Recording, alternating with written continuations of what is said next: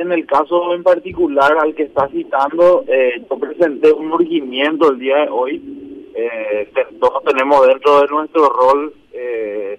la responsabilidad para impulsar esos casos. Y en este caso en particular, en, eh, encima lo, lo, lo anecdótico, lo llamativo es que es una impugnación que ni siquiera tiene eh, para pasar admisibilidad, o sea, debería de ser un trámite rápido, pero eh, ya estamos en un, o sea, eso ya fue a corte hace un mes y medio, entonces por eso es que tomo también la decisión de, de urgir, ¿verdad? Pues evidentemente eh, posteriormente cuando pasan a esa causa en particular está muy lejos de prescribir todavía pero si ya empezamos con esta clase de de, de, artilugios procesales eh, sin darnos cuenta pasa el tiempo tenemos otra causa encima yo ahora mismo estoy en el juicio de Ramón González Daer eh, entonces nos vamos desconectando pasa el tiempo y sin darnos cuenta llega el plazo de prescripción que es lo que normalmente se persigue con esta llamada cana, ¿verdad? Y bueno, ¿y el urgimiento cuándo, eh, cuál es el plazo para que la Corte responda al urgimiento suyo, doctor? No existe un plazo, en realidad yo eh, hablo del artículo 133 que habla de las resoluciones para jueces y tribunales. Eh, yo tomo que la Corte también eh, se convierte en un juez de Corte al momento de tomar una decisión jurisdiccional, no administrativa, entonces, eh, pero sabemos de que ese plazo en realidad no, para la Corte no existe, es simple, no existe. Y posteriormente sí, ellos son los que deciden sobre la prescripción o no de los juicios, Entonces, estamos eh, temerosos realmente de que, de que este tipo de cuestiones lleguen a, extender en demasía los procesos y evidentemente esa es la, la herramienta que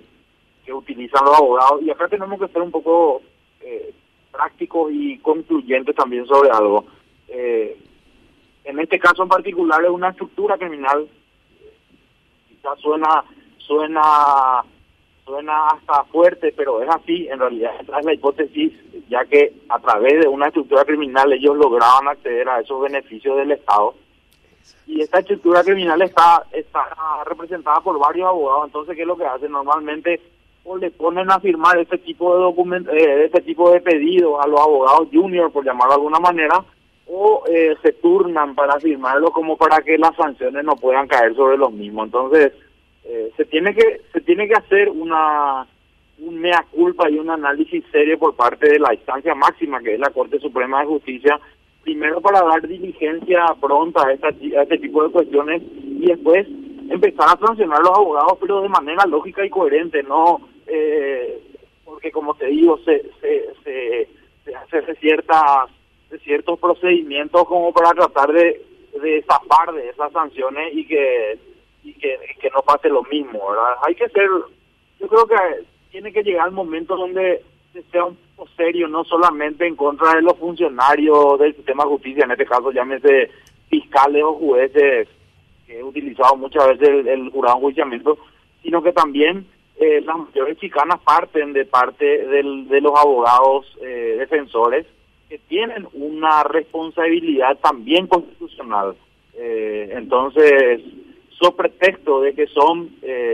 trabajadores privados, no se los sanciona o, o se deja que, que, que se valgan de estas herramientas que al final perjudica al sistema de justicia y quita credibilidad a nuestro sistema de justicia tan criticado también. Claro, eh, aparte, este es un tema muy sensible. Eh, todos los temas son importantes, pero este en particular es más sensible porque es, Rafa eh, Adela, se refiere al tema del, de, la merienda escolar en, el, departamento del Guairá. Y se dilata, se dilata, se dilata, y ahora la corte está en la corte y la corte hace la vista gorda y deja pasar los días. y bueno, ojalá sea atendido el, el urgimiento presentado por el, por el doctor legal para que esto para que el caso se impulse eh, y, tenga alguna definición y se vaya a juicio, doctor. Sí. Eh, para clarificar, esa causa entró a la sala penal. Eh, dos de los jueces sí ya tomaron conocimiento, que son la doctora Carolina y el, señor, el doctor Ramírez Candia, y es el doctor Benítez Rivera que quien se inhibe y posteriormente eh, dicha causa no es atendida por, por otro, porque eh, ya pasó, el, el, ministro Diesel también se inhibió, posteriormente eh, creo que el día de hoy dijo que ya que no va a atender también el, doctor Fretes, entonces va pasándose el tiempo, va y, y para, para decir que no va a atender, o sea, pasan varios días, entonces quedamos en la incertidumbre sin poder conformar la sala y evidentemente sin poder resolver la cuestión que, que, llega al estudio de análisis de la Corte, ¿verdad? Entonces, eh, como bien dijiste, estas son cuestiones de corrupción pública y es las que deben ser atendidas con mayor fuerza, ya que eso es lo que quita eh, o desangra al Estado a, través de esos actos. Entonces, que se juzgue como deba, deba jugarse en el tiempo en que deba jugarse y que eh, de, persistir esa, esas chicanas o más llamadas chicanas, eh, sancionen a, los abogados responsables también de hacerlo.